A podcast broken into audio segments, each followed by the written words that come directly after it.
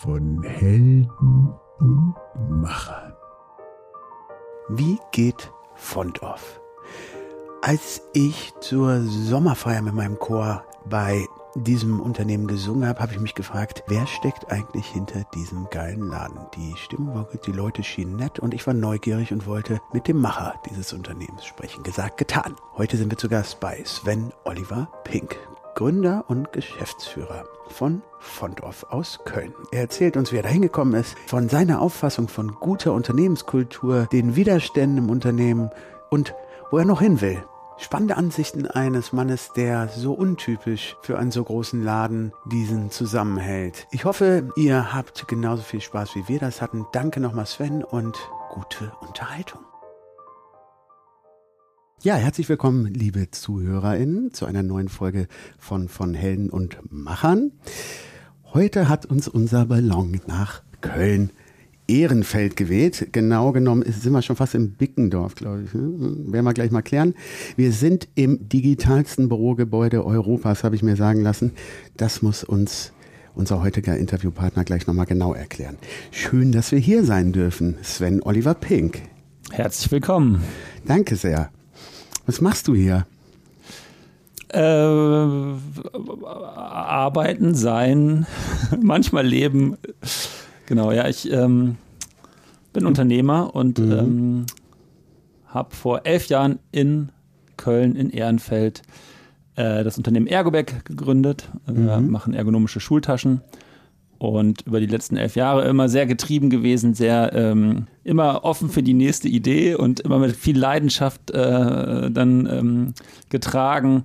Ist mittlerweile da ein kleiner Kosmos draus geworden. Mhm. Font of äh, GmbH heißt äh, der Kosmos und wir machen. Genau, da, da sind wir. Ja, genau, und da seid ihr jetzt ja. zu Besuch. Und ähm, das Gebäude, in dem ihr seid, The Ship, ist, ich weiß gar nicht, ob äh, das modernste Europas, aber auf jeden Fall das digitalste Deutschlands. Mhm. Kommen wir äh, gleich nochmal drauf ja. zu sprechen. Mhm. Spannend.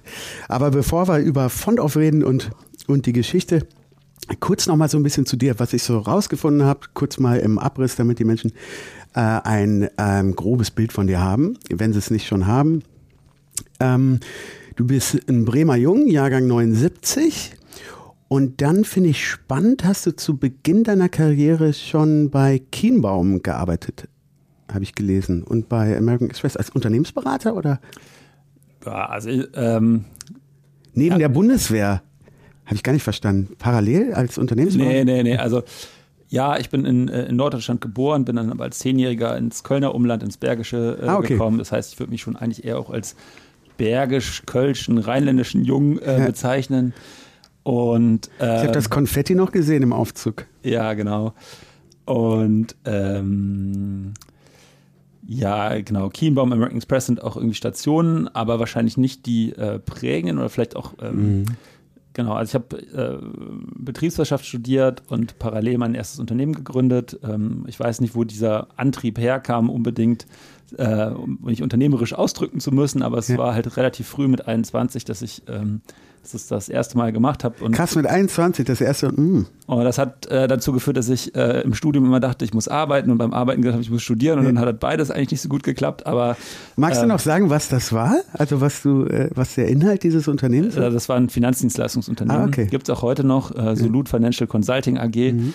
Ähm, hatten wir dann zeitweise an American Express verkauft, ähm, drei Jahre nach Gründung, weil American Express mit dem ähm, Financial Advisory Business aus Amerika auch nach Deutschland wollte und dann haben die uns so als Nukleus genommen und das war auch ganz toll, weil das, ähm, ich habe zu dem Zeit auch genau mein Studium abgeschlossen und äh, habe dann trotz des schlechten Studiums sozusagen den Weg in so einen großen Konzern gefunden und ähm, ja. dadurch auch professionelle Strukturen uns mal kennenlernen können. Und darüber bin ich dann auch zu, zu Kienbaum gekommen. Mhm. War auch eine ganz spannende, lehrreiche Phase, aber auch ähm, beide Stationen waren Phasen, wo ich gemerkt habe, okay, das bin ich nicht. Ja. Und äh, ich bin, bin eigentlich der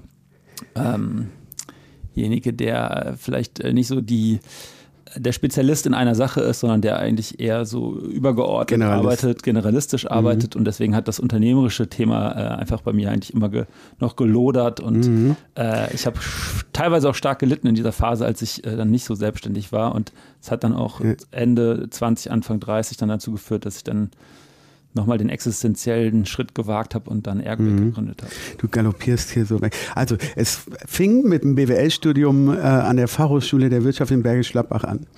Und dann habe ich gelesen, hast du, wir schreiben dann das Jahr mit Abschluss, oder hast du während des Studiums deine drei Gründungspartner dann kennengelernt? Also waren das Kommilitonen? Oder wie ging das? Äh, ja, also ja. der eine, Florian, ja. ähm, den habe ich äh, da beim Sport kennengelernt und in der Zeit haben wir dann auch über diese äh, über, genau, über diese Jahre ähm, nach dem Studium immer wieder gebrainstormt, wie das ja. vielleicht viele machen, so beim Bierchen. Ähm, The next big thing. Ja, genau. Was, was machen wir? Da war alles dabei von Salatbar, war damals wirklich eine gute Idee, die auch viele erfolgreich umgesetzt haben Klar. mittlerweile. Das gab es damals wirklich nicht. Ähm, oder wir hatten noch eine, eine, Unternehmensnachfolge von einem Unternehmen, die rutschfeste Frottislipper äh, äh, machen, ähm, was wir diskutiert haben. Äh, ganz, also wir hatten sicherlich 30, 40 verschiedene Ideen ähm, und irgendwie ist nie was draus geworden. Wahrscheinlich sind die aber jetzt, die Frottislipper sind bei Affenzahn gelandet wahrscheinlich, oder? Ja, die, genau, die ziehen wir bald nochmal ja, aus, aus der Schublade. Ist das super.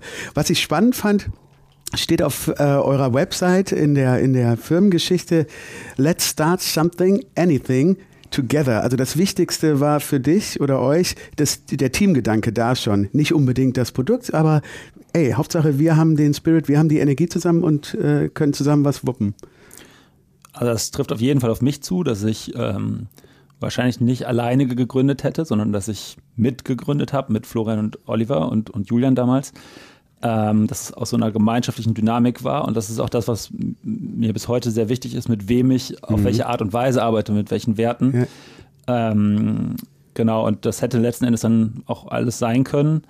Äh, als es dann die bunte ergonomische Schultasche geworden ist, da waren wir dann, also es war dann halt, da waren wir besonders äh, besonders lichterloh gebrannt, ja. weil bunt, Kinder, Textil, ein anfassbares Produkt, äh, da, war, da kon, war halt, konnte, konnte ich mir sehr viel darunter vorstellen, aber eigentlich ging es nicht darum, ich hatte keine Kinder, ich war schlecht in der Schule, also mhm. eigentlich ging es nicht um Schultaschen, sondern es ging darum, was mit, mit den Jungs zu machen. Ja, und lass uns doch mal kurz dahin gehen, weil das kann man überall dann so nachlesen, diese, diese geflügelte Geschichte, wie es, wie es dazu gekommen ist. Wir schreiben also das Jahr 2009. Ihr wart auf einer Party zusammen und da gab es diese Physiotherapeutin, mhm. die gesagt hat, ey Leute, was ist eigentlich mit den Turnistern? Und ich kenne sie auch noch. Hier äh, Amiga, Amigo oder Scout, diese komischen Kästen, mhm. die so unbequem waren. Mhm. Also hauptsächlich eigentlich waren die dafür gemacht, dass Bücher, eckige Bücher da reinpassen und nicht, dass die auf den Rücken passen, sozusagen. Interessant, so völlig vom Produkt her gedacht. Ja, ja, gut, dass Hefte und Bücher keine Knicke bekommen. Ne? Mhm. Und, und äh, ja. Das kommt und, auch, und komischerweise aber immer so eine, diese, diese, weißt du noch, diese Waage, Waage da drin, ja. also Gewicht, wie viel wiegt das? Also schon ein bisschen äh, darüber nachgedacht. Ja, ich, ich finde, äh, das waren halt die Antworten auf die Fragen der Zeit von 1980 ja. oder sowas. Ja. Ne? Und äh, das ist genau das, was uns danach auch den Markteintritt beschert hat. Dass, äh, dann mittlerweile waren es dann halt McNeil und, und Scout, die halt mhm. halt den Markt so beherrscht haben die letzten Jahrzehnte und die halt aber wenigstens wenig Innovationsdruck hatten, weil die halt den Markt sich so aufgeteilt ja. haben. Es gab halt keinen Grund, sich zu verändern. Die Antworten der Fragen der Zeit von damals waren halt immer mhm. noch welche, die sich sehr gut verkaufen ließen. Ähm, wir wussten das ja aber alles nicht. Also ja. unser wesentlicher Erfolgsfaktor, sage ich immer, war völlige Ahnungslosigkeit. Ja, es ist ja häufig, häufig ein guter, äh, gutes Argument, ne? weil sonst wir hatten keine andere Wahl, als wirklich viele, viele Familien, äh, Lehrerinnen, Mütter, Väter, Kinder zu befragen, ähm, Produzenten, Händlerinnen. Mhm äh, und äh, so rauszufinden, was ähm, eigentlich heute die oder dann 2010 die Antworten auf die Fragen der Zeit waren. Ja. Und dadurch sind wir auf Innovationen gekommen, wie das Ergonomiekonzept, was, äh, weil Rückenleiden einfach ein großes Thema auch schon bei Kindern ist oder, ähm, und, und später. Äh, wir haben, ja, eben, das ist ja nicht aus dem Nichts gekommen, ne? Nee, genau. Also wir ja. haben uns halt einfach gefragt, warum äh, laufen Kinder eigentlich immer so nach vorne gebeugt zur Schule? Ja. Und man sieht halt diese dünnen Beinchen unter diesem riesen Kasten, so warum muss das eigentlich so sein? Und äh, dann hat die Melanie Gabriel, die damals ähm, äh, Master in äh, Ergotherapie und mhm. Äh, Physiotherapie gemacht hat, äh, hat genau darüber ihre Masterarbeit, glaube ich, geschrieben und ja. hat, äh, oder Diplomarbeit, glaube ich, sogar damals noch. Ähm, und hat gesagt, ja, sie hat genau da, dazu sich das eigentlich überlegt, warum werden nicht die ergonomischen Trägersysteme im Bergsport, wo man mhm äh, also sie ist relativ klein, ihr Freund damals ähm, war, äh, glaube ich, 1,90 und die haben sich halt den gleichen Rucksack geteilt und haben den im Trägersystem ja, genau, verstellt. Die so und sie hat sich gefragt, warum wird das nicht für Kinder genutzt, die halt innerhalb dieser ersten vier Schuljahre in der Grundschule ja auch 30, 40 Zentimeter wachsen. Und da kann ja nicht die, der Rucksack vom ersten Schuljahr in, in der dritten, vierten Klasse immer noch der, die richtige Lösung sein. Mhm. Und warum nutzt man das nicht? Ne? Und das ist dann der Florian, mein Mitgründer, der ist wirklich so ein Fuchs, der hat dann direkt hingehört. Äh, den hat der Gedanke nicht losgelassen und der hat dann die nächsten Tage, das Wochenende, äh, mal so ein bisschen gegoogelt und ähm, rausgefunden, dass es halt in Deutschland nur diese kantigen Ranzen äh, gab, die halt auf Schutz auf äh, Schutz von Heften in den Vordergrund gestellt haben, aber nicht die Ergonomie. Und dass es im Ausland eigentlich noch schlimmer war, dass es da eigentlich nur diese weichen, labbrigen Rucksäcke gibt, die halt ähm, ja, eigentlich gar keine feste. Keins von beiden. Keine, genau, keins genau, von beiden genau. Eigenschaften. Also es gibt wirklich diese. Schulranzen, Schultaschenkultur gibt es eigentlich nur im deutschsprachigen Raum und, und äh, interessanterweise noch in Japan. Mhm. Äh, und ansonsten werden halt sportliche Rucksäcke äh, getragen. Und das ist halt erst recht unergonomisch und, äh, und auch für den Schulalltag nicht gut, weil die immer umkippen, dann rollen die Äpfel und Flaschen raus und äh, mhm. so und, und Genau, und so. Der hat sich dahinter, der hat sich dann schlau gemacht. Wie war die Rollenverteilung so? Also er hat die, er war Recherche und Archiv, Bob Andrews.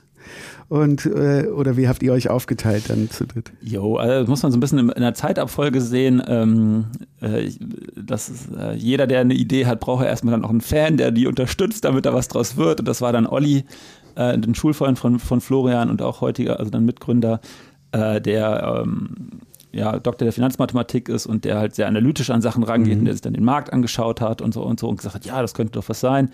Äh, dann hat Florenz mir erzählt, ich bin halt eher so der Menschen- und Markentyp und ähm, habe dann direkt die Fantasie gehabt, ja, stimmt, Einschulung ist so ein emotionaler Zeitpunkt im Leben einer Familie, wie eine, eigentlich wie Hochzeit, ne? man heiratet nur einmal im besten Fall, dann kauft man halt sich für 3000 Euro ein Kleid oder was. Äh, so viel Geld wird man sonst nie dafür ja. ausgeben, aber da ist man halt total preisunsensibel.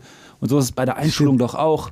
Wenn mein Kind in die Schule kommt, ich will nicht, dass es gemobbt wird, ich will, dass es ergonomisch ist, es sitzt, ich will, dass es Spaß hat, weil es halt so, ne, und dann zahlt die Oma noch was. Da, also ich dachte, und es ging nicht nur ums Geld, sondern es war halt einfach darum, dass man halt die Menschen halt da auch erreichen kann, weil sie wirklich aufmerksam waren für dieses Thema. Ne? Und ja. man wirklich als Startup, als Newcomer halt auch die Chance hatte, gesehen zu werden, weil so, ne? Und äh, mhm. das, da habe ich direkt gedacht, ja, wow, also das ist äh, ja fantastisch. Und ich die Anekdote noch erzählen darf, wir haben ähm, ähm, Ah, ich glaube, das ufert zu weit aus, aber ähm, ja, mach ich, es, mach ich. es war es war relativ schnell. Äh, genau, wir haben dann halt einfach Eltern befragt und ähm, äh, es war unglaublich, wie ähm, detailliert die uns leidenschaftlich Aussage, also äh, Ideen gegeben haben. Ne? Also wir mussten auch jetzt gar nicht selber so ein Labor und, und, und so, so, viel tüfteln und eigene Ideen haben, weil die haben uns gesagt, was sie jeden Tag im Alltag stört. Und die hatten mhm. so viele Ideen. Also wenn das ist noch heute so, oder das ist noch vor, vor drei, vier Jahren haben wir bei Facebook gefragt, wie wäre denn die perfekte Brotdose für euch? Ja. Und wir haben wirklich innerhalb von Minuten hatten wir irgendwie so 40 Antworten. Ja, die muss 30 Zentimeter breit, 10 Zentimeter hoch, spülmaschinenfest, weichmacherfrei. Also ja, ja und das. Aber äh, ist nicht spannend, dass es früher einfach nur durch diesen, durch diese Marktpräsenz, äh, also die hatten überhaupt keinen Druck, sich zu verändern, wie du, wie du meintest. Aber trotzdem war der Wunsch da bei den Leuten. Interessant, dass das so eine Bremse dann war, ja? Für Innovation.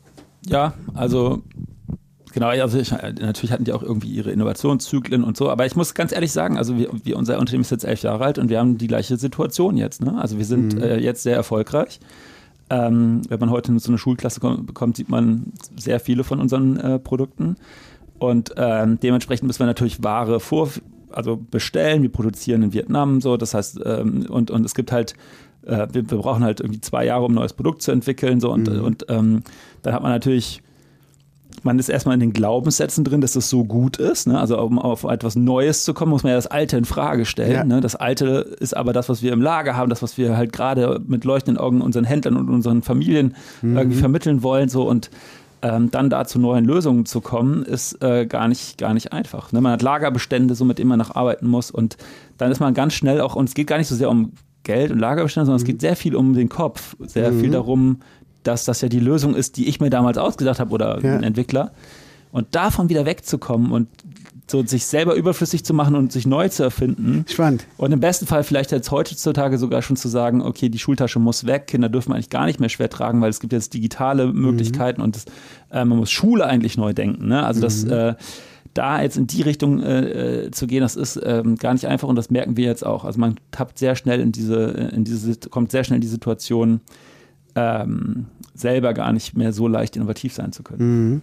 Ja, das, das wäre jetzt auch das nächste Thema, ähm, Front als erstmal Produktbrand sozusagen heute ähm, äh, zu betrachten und dann auch die Frage, wie ähm, entstehen bei euch die neuen Produkte? Mhm. Und das hast du ja schon einleitend ganz schön gesagt. Also es geht also weniger, wenn ich das jetzt so interpretieren sagen darf. Also ihr habt jetzt sieben Marken, glaube ich, im Portfolio mhm. mittlerweile. Ihr habt äh, Habt ihr das einfach ähm, generationsmäßig dann gedacht? Okay, die Kiddies haben wir jetzt abgefrühstückt, jetzt gehen wir mal in den Erwachsenenbereich oder wie ist das so passiert? Also es war eigentlich zu keinem Zeitpunkt strategisch, mhm. sondern wir heißen Font of, uh, to be fond of von uh, begeistert sein ja. von etwas, weil halt playful.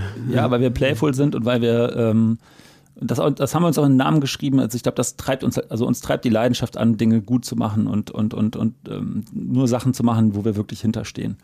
Und, und das, äh, irgendwann hieß dir doch mal Font of Bag. Genau, genau. Und, und, deswegen, also das spielt auch gar nicht mehr die Hauptrolle. Hier heißt jetzt Font of. Ne? Es geht gar nicht mehr nur um das, ne, die, die Playfulness. Nee, weil wir gemerkt haben, es arbeitet einfach hier niemand, weil wir Taschen machen. Ja.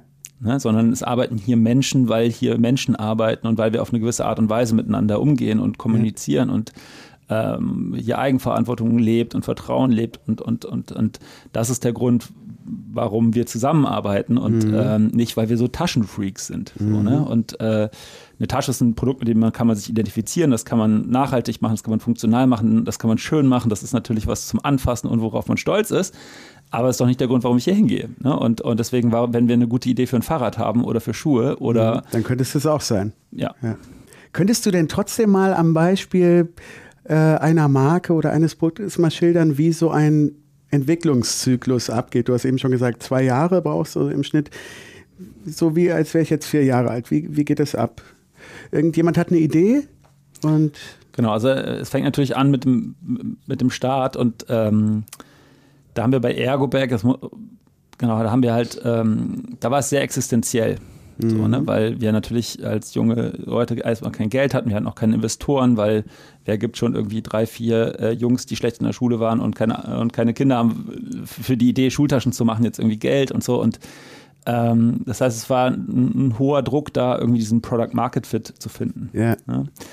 Und ähm, da waren wir eigentlich dann auch im zweiten Jahr profitabel, weil wir halt so gespart haben, weil wir aufs Geld aufgepasst haben, gleichzeitig wirklich hart verkaufen mussten. Also wir haben die ersten 6000 Schultaschen, die wir im ersten Jahr haben, haben wir wirklich eigentlich persönlich an die Familie gebracht, muss man sagen. Und ihr habt Flyer in den Kindergärten ausgelegt. Genau, überall. Wir waren eigentlich, haben wir versucht, den, deswegen auch nochmal Standort Köln, weil man aus Köln natürlich das Ruhrgebiet, das Rheinland, äh, Hessen, mhm. also innerhalb von zwei Stunden erreicht man eigentlich sehr viele Menschen und dementsprechend auch den Fachhandel für viele Menschen. Ja. Und ähm, Taschen werden, äh, oder gerade Schultaschen sind, ist halt ein Produkt, wo die ganze Familie mit Paten, Tante, Paten, Onkel, Geschwistern, Opa und Oma gehen dann mit neun Leuten in den Fachhandel und lassen sich äh, beraten. Das Kind darf sich dann halt aussuchen, äh, welche Sind wir schon wieder beim Hochzeitskleid, ne? Genau, und ähm, ja, deswegen war unser Ziel, ähm, halt die, die, den Fachhandel als Multiplikatoren zu gewinnen. Ne? Und mhm. das haben wir gemacht und auf eigentlich jeden Tag drei, vier, fünf Händler. Dann bin ich halt dann nach Wiesbaden gefahren, habe gesehen, okay, auf der Scout-Webseite da, die haben da 15 Händler. Mhm. Äh, und dann habe ich die halt mir nach und nach angeschaut und dann versucht irgendwie die besten ein, zwei davon ähm, anzusprechen und zu gewinnen. Und äh, auf dem Weg ist man natürlich an Kindergärten vorbeigekommen und dann haben wir da angehalten mhm. und halt da 30 Flyer ausgelegt. Und äh, das war wirklich so ein, ja, also erstens war es, wir, wir, wir, waren, ich muss aber auch sagen, wir waren einfach so, haben so lichterloh gebrannt für dieses Ding, dass wir einfach auch jedem alten Herren auf der Straße von der Idee erzählt haben, ganz egal, ob der Enkel hat passt oder nicht. Auch, passt auch für Sie. Ja, einfach weil wir so überzeugt waren, dass das richtig ist. Ne? Und heute weiß ich natürlich auch, äh, weil du fragst, wie entsteht sowas. Genau. Heute weiß ich, dass die erste Schultasche von 2010, die wir auf den Markt gebracht haben, mit Abstand ähm, ja, die, die zweitschlechteste Schultasche ist, die jemals auf den Markt gekommen ist. Äh, nur gefolgt durch das 2011er Modell, war damals noch verschlimmbessert. Ähm, Ergonomisch gesehen oder, oder? Ja, das, die ist umgefallen. Wenn man äh, die Seitentaschen äh, äh, da was reingemacht hat, konnte man sie nicht mehr zumachen. Es ist der, unser männlichstes Modell war äh, der sauschnelle Raketentruck ähm, Rucksack. Der sollte eigentlich so einen Raketenmonster-Truck drauf haben und, und ähm, dunkelblau sein. Aber ich dachte, ich will nicht so einen blau, ich möchte so ein warmes Blau und habe halt mhm. äh, den äh, Asiaten damals gesagt, sie sollen bitte ein bisschen Rot mit reinmischen. Mhm. Wenn man blau und rot mischt, kommt aber lila raus. Ja. Das heißt, wir hatten dann äh, ähm, 1000 äh, lilafarbene Monster Truck Rucksäcke, was jetzt bei Jungs damals nicht so beliebt war. Ja. Ähm, und ähm, all diese Dinge. Mhm. Ne? Und mhm. das, das war halt einfach dem geschuldet, dass wir wirklich einfach keine Ahnung hatten davon. Ne? Und äh, wir halt irgendwie vier Tage damals in der Produktentwicklung äh, in, in China damals noch mhm. hatten und äh, da das Produkt zusammengebaut haben in der Nacht- und Nebelaktion. Und weil das ist ein sehr saisonales Business, ne? man kommt halt einmal im Jahr in die Schule, dementsprechend dann gibt's, muss das alles produziert werden. Das heißt, äh, wir hatten halt einfach keine Zeit. Wir hätten ein, ganzes Jahr verloren, wenn wir nicht direkt bestellt hätten. Mhm. So, und ähm, das heißt, um Antwort auf deine Frage, damals äh, haben wir halt einfach mal gemacht. Haben äh, dieses, die beste Schultasche gemacht, die wir damals machen konnten. Mhm. Und äh, heute weiß ich die ganzen Fehler und ich weiß aber auch, also hätten wir uns jetzt in den Keller gesetzt und zwei Jahre getüftelt, wären wir nicht zu den Innovationen gekommen, die wir mittlerweile in die Branche gebracht haben äh, mhm. die die ganze Branche umgekrempelt hat. Also wir haben Ergonomie in die Branche gebracht, wir haben Individualisierung, also man kann unsere Schultaschen mhm. über so Klettbuttons äh, individualisieren. Wir haben Nachhaltigkeit in die Branche gebracht. Alle unsere Pro äh, Oberstoffe sind immer aus gebrauchten PET-Flaschen. Okay. Ähm, so, das, das machen wir seit zehn Jahren. Ähm, und, und noch, Echt so lange macht ihr das schon mit dem Recycled PET? Vor zehn Jahren, wenn ich äh, auf meinen Knien vor, vor, den Familien rumgerutscht bin und denen das Produkt angepasst habe und erklärt habe und dann noch mit leuchtenden Augen gesagt habe, und stellt euch vor, da äh, dieser, dieser, äh, dieses Produkt ist aus 20 PT-Flaschen gemacht.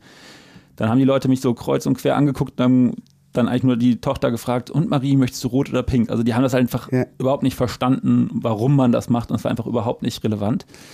Und äh, wir haben auch viel damit gehadert, weil diese Stoffe deutlich teurer waren, als hätte mhm. man jetzt normale Stoffe aus Rohöl genommen äh, ob wir das weitermachen sollten. Aber irgendwie waren wir selber davon überzeugt und ähm, heute kann ich sagen, dass ähm, der Markt sich da komplett verändert hat. Es ist ja. schön zu sehen, dass innerhalb von zehn Jahren die Konsumentin, ähm, also dass wir halt wirklich sehen, dass äh, die Breite und wir sind sehr äh, ähm, breites Produkt, also wir sind sehr, wie sagt man, kommerzielles Produkt mhm. oder, oder haben, haben, große Reichweiten und ähm, Mittlerweile kannst du es ja eigentlich gar nicht mehr anders machen, genau. oder? Und das sind nur zehn Jahre, weil man ja. immer denkt, es ändert sich nichts. Ne? Ja. Aber das, äh, das, das, das, an dem Beispiel erlebe ich immer oder habe ich erlebt, dass es äh, doch es braucht seine Zeit, aber es, es passiert und es geht doch auch relativ schnell. Und hat, äh, hat dich das dann geärgert, dass die anderen das dann nachgemacht haben oder hast du dann ans äh, Greater Good gedacht, so ey, macht das bitte alle aus recycelten PET, weil das ist besser für, für alle? Das war eigentlich von Anfang an unsere, unsere Haltung. Also wir, ich muss dazu sagen, Damals gab es nur kantige Schulranzen und wir waren die ersten, die einen ergonomischen Schulrucksack gemacht haben. Ne? Also das ist natürlich Haarspalterei für viele, aber mhm. wir waren halt weicher, cooler Rucksack mhm. und es gab halt nur diese, kan diese Ranzen. Und ähm, das heißt, wir haben schon gedacht, dass wir was ganz anderes machen und, und, und es war auch so, dass wir so ein Nischenprodukt waren. Und wir haben es schon die ganze Zeit so gesehen, dass wir eigentlich den Markt erst dann 100, also dass, dass der große Markt für uns eigentlich erst aufgeht, wenn die anderen sozusagen auch darauf aufspringen. Ne? Und okay. deswegen, äh, was die Form anbelangt und was die Ergonomie anbelangt, äh, war es uns schon, ich meine, es ist halt einfach besser für Kinder, wenn man ein ergonomisches mhm. Produkt hat, als ein nicht ergonomisches Produkt. Es ist besser für die Umwelt, wenn es nachhaltig ist. Deswegen finde ich das auf jeden Fall gut, dass, äh, dass, dass das halt ähm, zum Marktstandard geworden ist. Mhm. Das auf jeden Fall. Es gibt andere Dinge, ähm, äh, was unsere Kommunikation anbelangt. Ne? Wir hatten zum Beispiel damals äh, auf den Rücken fertig los und dann gab es andere Wettbewerber, die dann irgendwie ich weiß nicht, aber äh, wirklich unsere Claims kopiert okay, haben. Das ist was anderes. Wo, wo man dann mhm. so denkt, okay, dann hat der, die Verbraucherin, der Verbraucher auch wirklich nicht mehr die Chance, ja. zu, auszuwählen, sondern es ist halt einfach nur noch eine Kopie. Mhm. Unsere Stoffe wurden eins zu eins äh, kopiert und ähm, ja, das, das, das äh, macht schon vielen bei uns, so die halt die, die die Idee hatten dann im, mhm. im, Marketing oder in der Produktentwicklung, die sind dann schon manchmal frustriert irgendwie. Ne? Mhm. Ne? Und ich ähm, sehe es aber sportlich, weil die können ja immer nur, also ich, ich glaube eigentlich, das Beste, was uns passieren kann, ist, dass man uns kopiert weil äh, die können ja immer nur das kopieren, was wir vor zwei Jahren ja. angefangen haben. Und die können ja nicht das kopieren, was nächste Woche kommt. Ja. Ne? Und äh, solange die uns. Das ist ja auch die einzig richtige Einstellung dazu. Ne? Gefährlich ne? ist, wenn die sich eigene Gedanken machen und das mhm. nächstbessere Produkt auf den Markt bringen, weil dann okay. laufen wir auf einmal hinterher. Ja. Ne? Und äh, das ist, das ist eigentlich die Gefahr. Okay, aber dann wiederum macht es das auch wieder spannend, oder? Ich meine, dann Challenge accepted, äh, dann, dann, muss man halt wieder im Nachlegen. Genau, ne? das aber das, was ich vorhin schon gesagt habe, also es ist ein, ähm, eine ähm, Herausforderung für uns, äh, auch jetzt auch nicht zu den bürokratischen mhm. mittelständischen Unternehmen zu werden, sondern innovativ zu bleiben und irgendwie eine, eine Kultur zu leben, die sich erlaubt, sich neu zu erfinden, äh, mhm. Antworten auf die Fragen der Zeit zu finden. Mhm. Und die Welt verändert sich. Äh, haben wir äh, letztes Jahr ja alle ganz deutlich nochmal erfahren. VUCA-Welt und ähm, darauf ähm, ist genau mein Job, eigentlich an, der, an der Kultur mitzuarbeiten, die ähm, die Innovation erlaubt, die neue Denken erlaubt, die Fehler machen erlaubt, mhm. äh, die Feedback erlaubt und, und, und sowas. Ne? Und ähm, das ist unser Ansatz, äh, auch im Produkt immer mal wieder neue Sachen zu probieren. Ja. Das können wir ja auch mal sagen, hier mit den sieben unterschiedlichen Produkten, das reicht doch auch mal, ist doch mal gut. Warum, warum immer neu? Warum immer neu erfinden? Warum immer weitermachen? Und auch aus rein umwelttechnischen Gründen, egal ob recycelt oder nicht, immer mehr Zeug, immer mehr. Warum nicht irgendwie, keine Ahnung, den neuen Rucksack so machen, dass ich ein Lebensabo habe und dann kann ich den wieder zurückgeben und dann macht ihr Kreislaufwirtschaft irgendwie so. Wird das auch gedacht? Denkt ihr sowas? Auf jeden Fall. Also Cradle, Cradle to Cradle wäre das ja. ja. Äh, Habe ich auch 2010, als wir in der Rothausstraße in Köln angefangen haben, hat mir jemand dieses Buch auf den Tisch gelegt und haben wir wirklich regelmäßig immer wieder äh, Ansätze gefahren und, und, mit verschiedensten Leuten Kooperationen versucht. Ähm, aber das ist, glaube ich, immer, äh, also in den letzten zehn Jahren noch nicht irgendwie, haben wir nicht mhm. die Antworten darauf gefunden, wie man es wirklich hinbekommt. Und das mhm. hat auch Scout schon vor 20 Jahren gemacht, dass äh, die so einen Adress-Tag hatten unter, unter, unter dem Scout, wo man den Scout dann zu Scout zurückschicken konnte und dann haben die den mhm. halt zweitverwendet und so, ne? Aber das hat halt kaum einer gemacht. Das heißt, die Welt war halt noch nicht so weit, ne? Also mhm. meine Interpretation. Und nee, natürlich arbeiten wir daran. Äh, da arbeiten wir dran. Und äh, klar, die Frage stelle ich mir natürlich auch immer mehr und, und, und so muss es eigentlich sein. Und äh, ja, muss sein, weil ähm, es ist halt so, dass mein Beispiel ist, wir haben auch eine Zeit lang mal Lederwaren gemacht. Ähm, mhm äh, es ist halt, ich habe mir diese ganzen ähm, Tanneries, also äh, Gerbereien und so dann in, in, Indien angeschaut und was die mit der Umwelt in, in äh, was, was, wie viel Abwasser da und wie, wie kaputt halt ähm, dieses Kalkutta ist, halt einfach wirklich mhm. alles vergiftet da, ne? weil, weil äh, da halt einfach diese, diese ganzen schwarzen Lederportemonnaies gemacht werden, die halt weltweit gekauft werden. Aber die Wahrheit ist, es werden halt schwarze Lederportemonnaies gekauft, das ist halt gerade noch in der Welt und jetzt ist die Frage, ich glaube, es muss Leute geben, die sagen, ich mache da nicht mit. Mhm. Und ich glaube, es muss aber auch Leute geben, die sagen, okay, wir, wir setzen halt da an, wo die Welt gerade steht und wir bieten halt das besser gegerbte, mit geprüfter Chemie mhm. Produkt an, was halt vielleicht 10% teurer ist, aber wir, wir arbeiten daran, dass nachvollziehbar ist, wo es herkommt, wie die mhm. Kuh geschlachtet wurde und so weiter. Ne? Ja. Und ähm, das ist eigentlich unser Ansatz, dass ähm, solange unsere Produkte ein bisschen nachhaltiger sind als die, die es sonst am Markt gibt, mhm. äh, wir die Welt eigentlich besser machen. Ja? Sowohl in der Produktion ähm, ihr habt ja ohne Ende ähm, Nachhaltigkeitspreise und so weiter bekommen. Das muss ich jetzt nicht noch mal erwähnen, aber ihr geht das auch komplett durch, was die Produktionsbedingungen angeht, auch für ja. die Mitarbeiter. Euer Partner ist in Vietnam mittlerweile. Ne? Es sind diverse Partner, es, es, es sind auch Partner mhm. in, in, China. Es ist halt einfach so, dass aber die auch die, aber auch die Qualität des Produktes im Sinne von nachhaltig. Also es ist qualitativ hochwertiger, dass, dass es länger hält mhm. im Vergleich zu dem H&M-T-Shirt, so, weißt du, was du ja. als Lappen verwenden kannst ja. zwei Wochen später. Ja. Ne? Ja, genau. Ne? Also, also äh, es geht nicht nur um Nachhaltigkeit, sondern ich, ich finde, dass das, äh, ich glaube, dass das halt einfach, also nachhaltig im Sinne von gesund ist. Und mhm. da geht es nicht nur um die Umwelt oder um die Lebensbedingungen der Menschen, äh, die, mhm. die, diese Produkte herstellen, sondern ähm, es, es, es, es ist als ein Beispiel, ähm, wenn, wenn die äh, Notausgänge zugestellt sind im Lager, und es da brennt, dann ist das nicht gut für die Menschen, die da arbeiten. Mhm. Es ist aber für uns auch eine Katastrophe, wenn das Lager nicht aufgeräumt ist, weil das nämlich dazu führt, dass die halt ähm, ihre Lead Times nicht erreichen, weil, weil dann nicht klar ist, wo sind denn die Stoffe, wo sind denn die Reißverschlüsse. Das sorgt dafür, dass die halt einfach nicht, also die, die, die Factories nicht so eine hohe Produktivität haben. Und, und dadurch haben wir halt äh, teilweise äh, unzuverlässige Lieferdaten, dadurch können wir Mhm. Und, und da, dadurch ist, wird unser Business auch unwirtschaftlicher. Das heißt, ja. mich darum zu kümmern, dass es den Menschen vor Ort gut geht, ist nicht, nur, ist nicht nur Humanismus, sondern rein ja, oder, oder auch noch besseres Beispiel, ne? es ist halt, damit die Qualität eines, das ist ja ein genähtes Produkt, von Menschen mhm. genähtes Produkt. Wenn ich äh, nicht bereit bin, faire Löhne zu bezahlen, dann ist das halt in, die, in diesen äh, Schwellenländern so, dass die natürlich die Menschen immer dahin gehen, wo sie am meisten Geld verdienen können. So, ne? Und das heißt, ich muss halt, äh, es gibt ähm, äh, gerade in, in wir, da, wir, ja, im Süden Chinas zum Beispiel, da gibt es diese mhm. Wanderarbeiter-Thematiken, dass ja. die Leute aus dem Landesinneren dahin gehen, wo die Arbeit ist, das ist halt an der Küste. Mhm. Und ähm, ja, die gehen dann halt zu Chinese New Year, gehen die für einen, einen Monat nach Hause, gehen ne, und verbringen Zeit mit ihrer Familie, sonst leben die in dieser Factory und die kommen halt nicht wieder. So, das heißt, du hast die alle angelernt ne? und, und du hast halt diese, diese, diesen Prozess äh, geschaffen und so weiter. Und äh, dann musst du halt nach einem Jahr im Prinzip wieder neu anfangen, neu anlernen. Und dementsprechend geht natürlich die Produktqualität runter. Mhm. Ne? Und mhm. deswegen ist es für mich total unternehmerisch logisch, dass wenn es den Menschen dort gut geht und ich mich darum kümmere, dass die halt äh, ihre Familien ernähren können, ihre, ihre Kinder Bildung bekommen, sie selber eine Perspektive in dem sehen, was sie da tun mhm. ähm, und, und ähm, dass sie dann halt bleiben und dann halt dadurch auch die Qualität hochgeht. Dadurch sind meine Händlerinnen und Händler zufrieden, dadurch sind unsere Kunden zufrieden, dadurch kriegen wir gutes Feedback. Äh, und, und, und dadurch erzählt die eine Mutter der anderen Mutter, wie toll das äh, Produkt ist und dass sie seit vier Jahren total glücklich damit sind und, und so ja. weiter. Und, und, und dann äh, ist das das beste Marketing, was ich haben kann. Und deswegen ist das okay. nicht einfach irgendwie, das ist für mich nicht ähm, moralisch irgendwie Gutmenschentum oder so, sondern das ist das Einzige, was Sinn macht. Mhm. Aber witzig, weil ich gerade daran gedacht habe, so mittlerweile wird ja sehr äh, ähm, prominent auf Labels und so auch damit geworben, hergestellt in Europa oder so.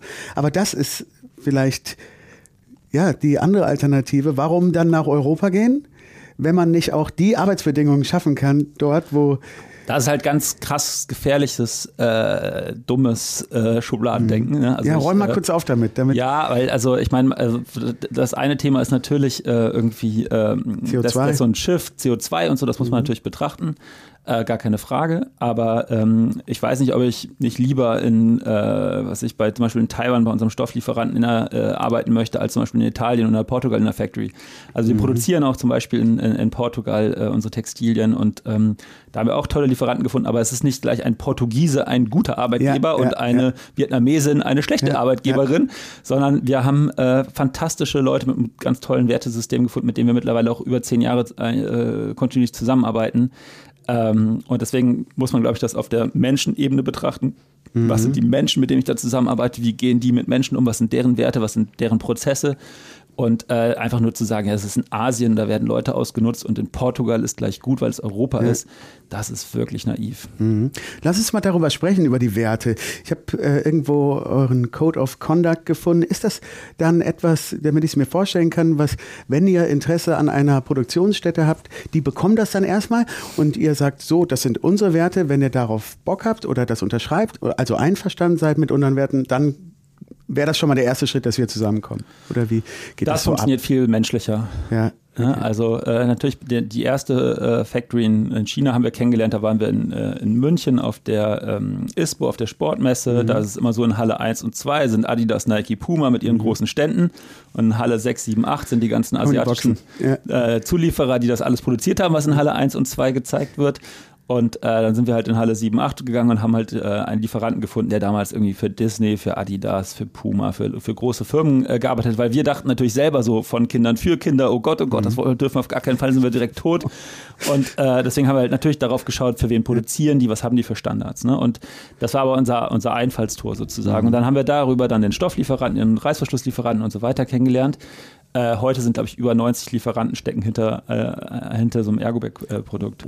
Äh, ja, weil es braucht ja jemanden, der die Garne produziert, es braucht jemanden, der die Farbe für die Garne produziert, es braucht jemanden, der den Grundstoff für die Garne produziert und hat man verschiedene äh, Layers. Ne? So, ja. und ähm, das haben wir uns halt alles mit der Zeit erarbeitet und das, ähm, man, man lernt dann Menschen kennen auf Messen und, und irgendwie durch Weiterempfehlungen und so weiter und ähm, Genau, und, und was passiert? Ne? Ich habe, sorry, dass ich unterbreche, aber ich habe gerade gedacht, weil du äh, das so schön gerade beschrieben hast, Halle 1, Adidas und so weiter und dann die nächsten.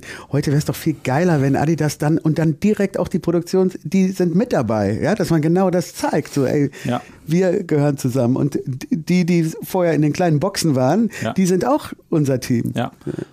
Also wir zeigen auf unserer Webseite auch, wo, mhm. wo produziert wird und äh, ich glaube, das ist auch zunehmend eine, ein positiver Trend, transparent ja. zu ja. sein, für, den, äh, für die Verbraucherinnen und den Verbraucher transparent zu machen, mhm. wo die Ware herkommt. Ähm, ich glaube, leider ist es noch nicht so gelebt, dass man sich da wirklich damit auseinandersetzt. Mhm. Aber äh, das wird auch jetzt immer äh, leichter, das zu konsumieren. So. Und, und, ähm, Meinst du, es kommt das Lieferkettengesetz? Das ist wirklich so. Äh, ehrlich gesagt bin ich da ja. nicht so tief drin. Mhm. Aber ja.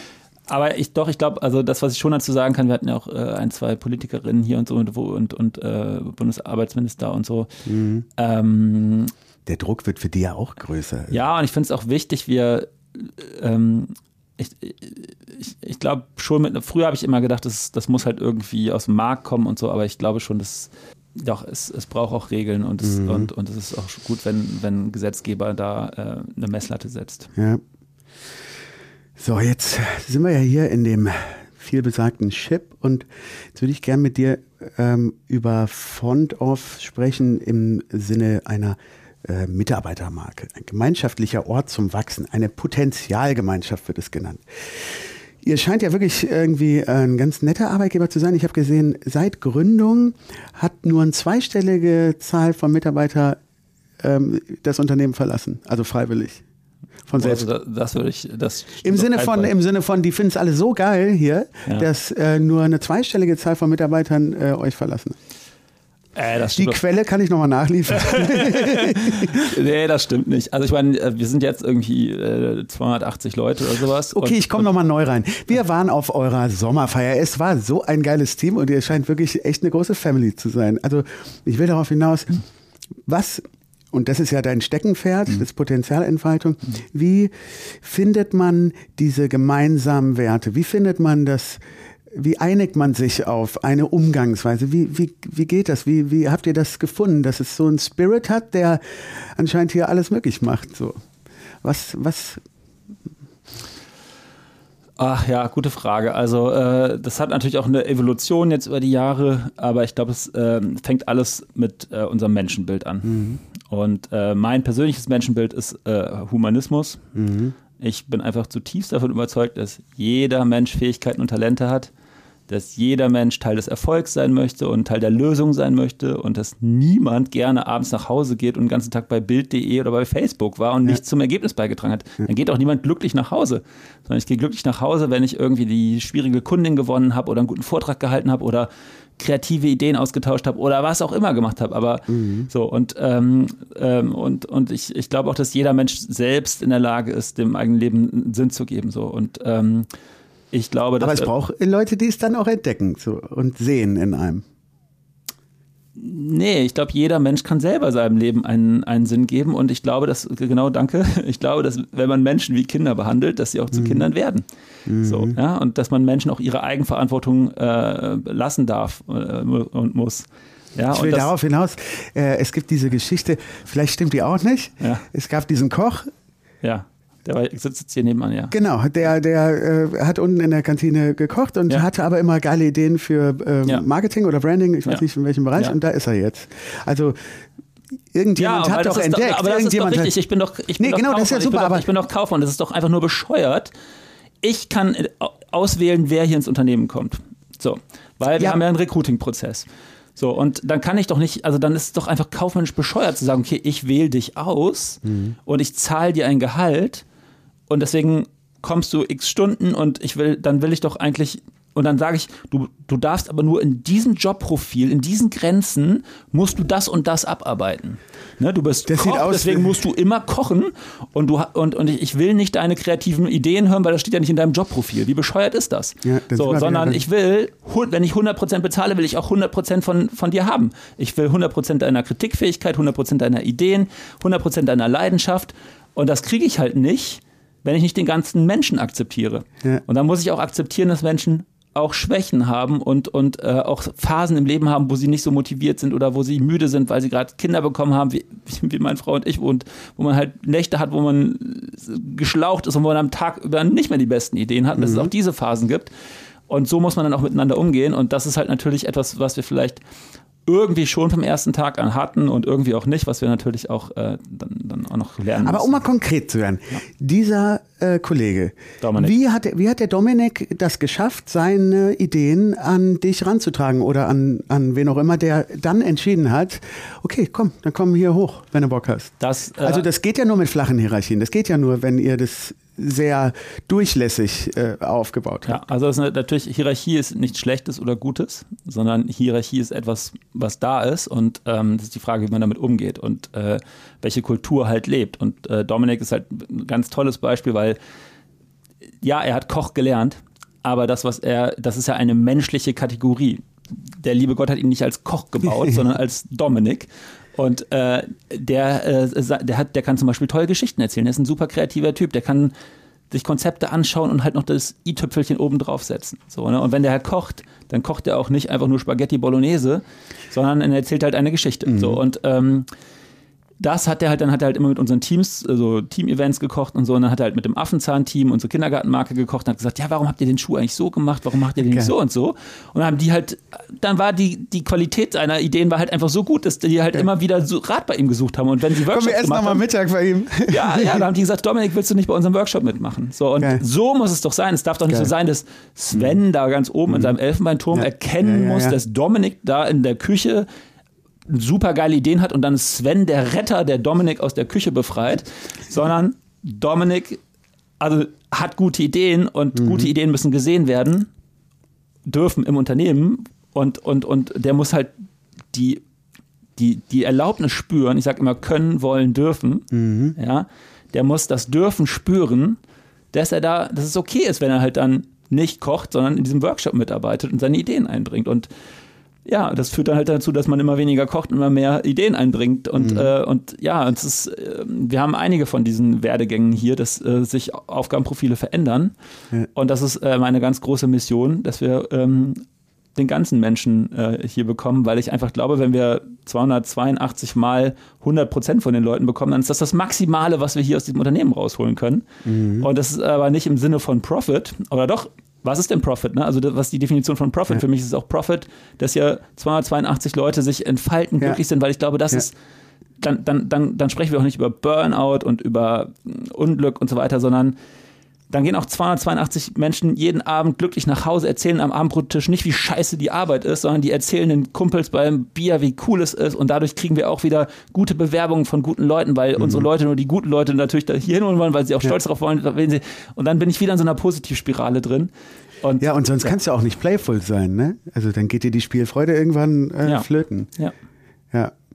Ist das auch dann bei, bei Bewerbungsgesprächen dann schon immer etwas, was, auf was ihr dann achtet, ob die Person gerade unter diesen Kriterien ähm, so zu euch passt? Also, also bei, bei, im Bewerbungsprozess achten wir mittlerweile ganz stark auf, ähm, klar, also ganz früh haben wir einfach nur in die Augen geschaut und gesagt, okay, brennst du, willst du mitmachen, mhm. egal was du kannst, du kannst alles lernen dann haben wir verstanden, okay, es ist schon gut, wenn man auch weiß, was man tut, so und äh, deswegen ist so das eine die Werte und das andere äh, irgendwie ähm, auch, auch die Erfahrung. Äh, und das dritte und wahrscheinlich für mich mittlerweile wichtigste ist Kooperationsfähigkeit. Und ja, da arbeiten wir mit, mit, mit Archetypen äh, und da sind eigentlich zwei Archetypen, nämlich äh, der Archetyp des Kameraden. Kamerad im Sinne von Buddy, so? Ja, genau, pass auf. Also man muss sozusagen die, also Optimist und, und Kameradschaft. Und man muss äh, die Sonnenseiten von Optimismus und von Kameradschaft kennen und im Leben erfahren haben.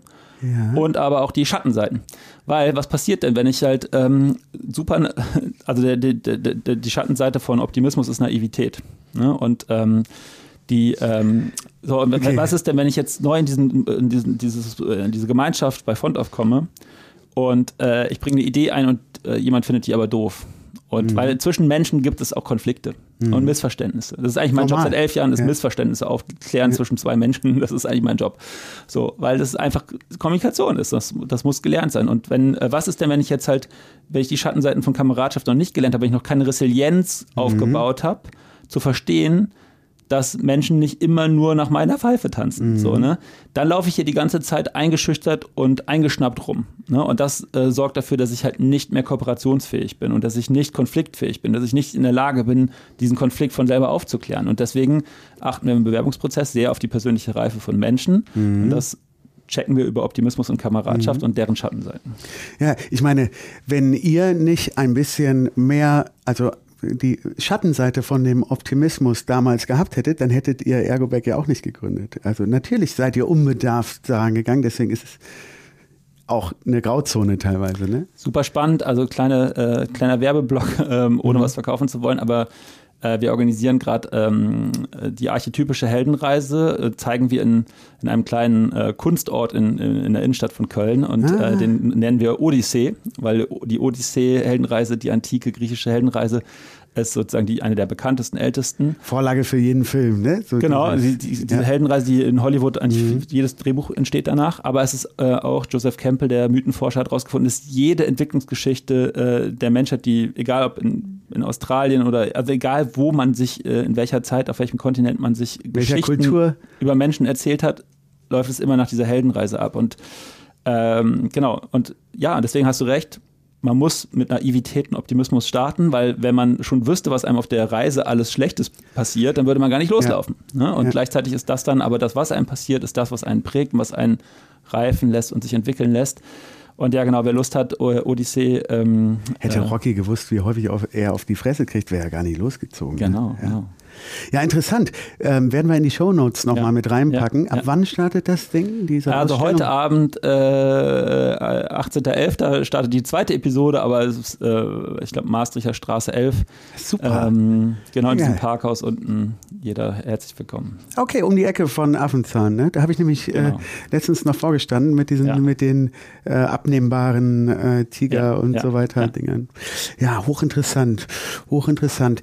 Ist dieser Ort, The Ship, um jetzt mal kurz darüber zu sprechen, macht dieser Ort das besser möglich, die Unternehmenswerte, die du gerade geschildert hast, äh, umzusetzen?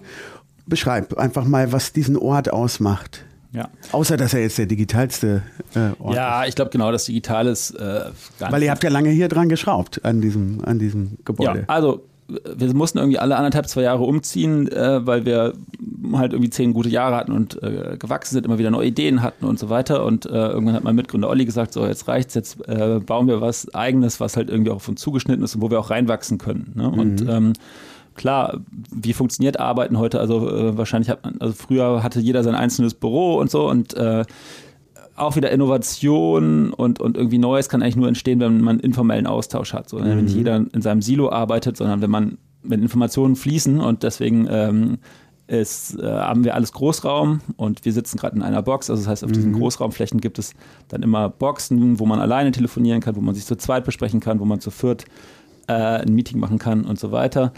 Und so haben, haben wir eigentlich beides. Man kann äh, ruhig arbeiten, sich zurückziehen, man kann sich irgendwo äh, in so eine Lounge lümmeln und mhm. irgendwie bequem arbeiten und einfach mal quatschen. Ähm, oder man kann halt im, in einem Großraumbüro halt irgendwie, ähm, ich sag mal, E-Mails bearbeiten, wo man sich vielleicht nicht so konzentrieren muss und wo man halt aber auch noch in, im Austausch ist und ja. mit, mit Sachen mitbekommt. Wir haben äh, unten ein Restaurant, was wir betreiben, was natürlich regionale und ähm, äh, saisonale äh, Küche macht. Dürfen da auch Fremde rein? Ja, klar. Ah, ja, cool. ja. Im Bücksche heißt das, ähm, genau, unser, das heißt ja The Ship, deswegen der, im Bug ist sozusagen, mhm. gibt es das Essen. Ach, und Bücksche. das ist natürlich auch wichtig, dass äh, Menschen, also dass, dass, unsere Kolleginnen und Kollegen sich halt irgendwie begegnen können, dass es Orte der Begegnung gibt. Das versuchen wir über Events zu machen, aber natürlich auch im Alltag dann ähm, über, über Frühstück, Mittag, Kuchen, äh, Kaffeeorte. Äh, Genau, wir haben hier oben eine Bar mit einem wunderschönen, mit einer riesen Dachterrasse mit Blick über Köln, äh, wo es natürlich auch äh, absolut äh, erlaubt ist, äh, abends sich ein Bierchen aus dem Schrank mhm. zu nehmen äh, und aus dem Kühlschrank zu nehmen und, und äh, vielleicht da noch ein bisschen Zeit zu verbringen. genau. Also Kommunikation da auch wieder, ja. ne? Orte, zu, Orte zu schaffen. Ähm, hier gibt es auch in diesem Gebäude, wenn wir jetzt mal ein bisschen über den Tellerrand von Fontoff gucken und auch äh, vielleicht ein Teil deines Steckenpferdes, ähm, das sogenannte X-Deck. Ich muss noch eine Sache sagen, mhm. weil ich meine, immer wenn ich hier durchlaufe, denke ich, ja, es ist schön und es ist, es ist wirklich toll, dass wir das haben, mhm. aber es ist auch eigentlich nur ein Büro. Ja. Und, äh, und ich glaube, die meisten Büros sehen jetzt so aus wie, wie das, was wir machen. Ne? Ähm, weiß ja keiner, dass ihr da vielleicht auch weit vor eurer Zeit das so gemacht habt. Ja, ich finde, darum geht es auch nicht. Ich finde das, nee, ist äh, so, ne, das, das, aber das, was ich gerade merke. Spielst du darauf an, das ist jetzt hier nicht Google äh, irgendwie. Nee, oder? ja, genau. Also es ist, es ist jetzt auch nicht das Bälleland und so weiter. Mhm. Ähm, äh, aber worauf ich eigentlich hinaus will, und das, das, das finde ich äh, wirklich gerade toll, wir haben auch unten eine Betriebskita. Mhm. Und äh, das ist auch, die, äh, die heißt Kleine Freunde, weil wir diese Marke Affenzahn haben mit, mit so kleinen Tieren und so könnt ihr euch mal anschauen. Und ähm, so, da wird einmal die Marke Affenzahn auch erlebbar. Wir haben äh, den Spielplatz, das ist wirklich auch so Affenzahnfiguren, die, der, die Rutsche ist ein Elefant und so weiter. Und ähm, das ist irgendwie schön und das ist auch wirklich, dass das Familie und Arbeit, weil du vorhin gesagt hast, familiäre Kultur, das, das, das finde ich ist eigentlich neues Arbeiten. Ne? Mhm. Es ist mhm. nicht, ob es Großraum ist oder, oder ja. eine Box oder ein Kicker. Wie das aufgeteilt ist, ne? Sondern es ist halt einfach, dass man, das ist, dass, dass man das, sein eigenes Leben mit der Arbeit in Einklang bringen kann. Und ist das, dass man nicht für das Unternehmen da ist, sondern dass, dass man mit dem mhm. Unternehmen leben kann so und, und äh, das finde ich eigentlich mittlerweile ganz schön. Also es gibt hier diverse Kolleginnen und Kollegen, die halt einfach morgens ihr Kind in die Kita bringen, die hier äh, in der Mittagspause, wir haben ein kleines Gym auch, ähm, wo, äh, wo man Mittagssport gemacht hat, Mittag gegessen hat. Äh, das Kind ist in der Kita gut aufgehoben, wenn was ist, kann man runtergehen äh, und dann fährt man irgendwie äh, späten Nachmittag nach Hause und, und man hat den Sport gemacht, man hat sich gesund ernährt und, und man hat halt irgendwie das zusammenbringen können. Ne? Mhm. Ne? Und das das ist, ähm, das ist, glaube ich, neues Arbeiten. Ja, aber das zeigt auch wieder den Generalisten in dir, ne? Also das, das komplett integriert zu denken. Also nicht nur hier von 9 Uhr Stempelkarte rein, zack nach Hause, sondern okay, was wir sind auch in dem Moment, wo wir geschäftlich sind, auch privat. Ne? Man ist der Mensch, der man auch privat zu Hause ist. Ja, und wie, wie ich glaube, das ist halt alte Arbeit, das nennt man Taylorism. Also als ich damals von 100 Leuten war einer, der gedacht hat und 99 mussten abarbeiten. Heute ist es halt 99 mhm. Leute, ich will die Ideen, ich will die Kritikfähigkeit, ich, wir brauchen, wir brauchen die, die Köpfe der Leute. Ne? Mhm. Und da, da geht es ja nicht mehr um acht Stunden Arbeit am Tag, sondern mhm. wenn ich halt in dieser einen Stunde die gute Idee habe und wenn die Stunde sonntags nachmittags im Prinzip ist, dann wäre es doch schön, wenn diese Kollegin das dann auch noch aufschreibt, diese ja. so, ne? Ja. Und, und, und, und wenn man halt montags morgens die Handwerker da hat, dann bleibt man halt zu Hause. So, ne? Ja. Also ich meine, das äh, ist jetzt auch nicht so, dass das überall bei uns so gelebt ist, aber das ist, ist doch eigentlich richtig. Mhm.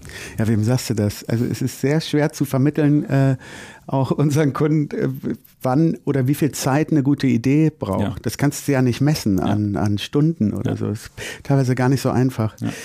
Aber erzähl doch mal, ihr habt jetzt ähm, auch ein ihr seid Innovationsförderer und Entwicklungshelfer auch für, für neue Startups. Ihr wollt, habe ich gelesen, auf der Seite von XDeck, mhm. ähm, ein, neben München und Berlin ein Startup-Hotspot werden, das Rheinland oder Köln. Also Warum glaub, ist das auch so ein bisschen hier? Da so? wir können jetzt schon sagen, dass äh, das Rheinland neben äh, Berlin und, und München und anderen Orten auf jeden Fall sich nicht verstecken braucht, was mhm. die Startup-Kultur und das Unternehmergeist anbelangt. Das ist schon toll. Äh, und wir haben davon viel profitiert in den letzten zehn Jahren. Also wir haben sehr viele offene Türen gehabt, sehr viel Unterstützung gehabt. Ähm, und, und, deswegen äh, dieser Gedanke, ihr wollt das weitergeben, euer Wissen. Ja, also es, äh, es ist, das hat definitiv so ein bisschen diesen Altruismus-Gedanken, dass wir was, was wiedergeben wollen. Das ist auf jeden Fall so. Äh, es ist auch so, dass äh, wir ähm, einfach gar nicht anders können, als immer, wenn jemand eine gute Idee hat und von Leidenschaft getrieben ist, unternehmerisches macht, dass wir auch ja, Lust haben, sehen, mitzumachen. Ja. Dass, dass wir es unterstützen wollen, dass wir, ja. dass, dass wir Teil davon sein wollen. Deswegen sind halt alle, also man, ist, man muss sagen, du hast gerade gesagt, sieben Marken haben wir, ne? Also ähm, wir haben letztens, also mir ist letztens mal bewusst geworden, ich glaube, wir haben in zehn Jahren mindestens, ich muss das nochmal, aber mindestens 20, vielleicht 30 Marken und Geschäftsideen an den Start gebracht. Und davon hat natürlich nicht alles geklappt, mhm. aber ich meine, das ist jedes Jahr ein, zwei, drei verschiedene Geschäftsideen oder, oder Brands. Ne? Mhm. Äh, Unternehmen, die wir gekauft haben, die wir wieder dicht gemacht haben, äh, Ableger in Asien, in Amerika, also das sind ja alles immer unternehmerische Konzepte. Ne?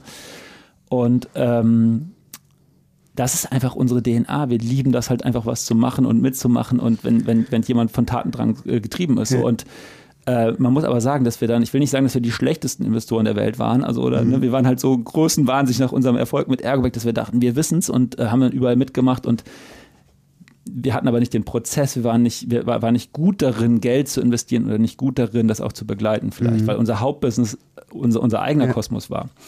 Und mit dem X-Deck äh, haben wir es sozusagen jetzt institutionalisiert. Wir haben jetzt einen Ort, wo äh, hier also wirklich auch. Äh, Geil, dass ich jetzt auch gerade erst schnalle Deck, Ship, ja. Mhm. ja, okay. Genau. Sorry. So, und da, da holen wir halt jetzt einfach so im, im, Schnitt 10 Startups pro Halbjahr, also 20 Startups im Jahr. Kann man sich so bewerben online? Man kann sich bewerben, dann gibt es halt wirklich so einen Pitch Day so und, und äh, vorher Gespräche mit dem Team.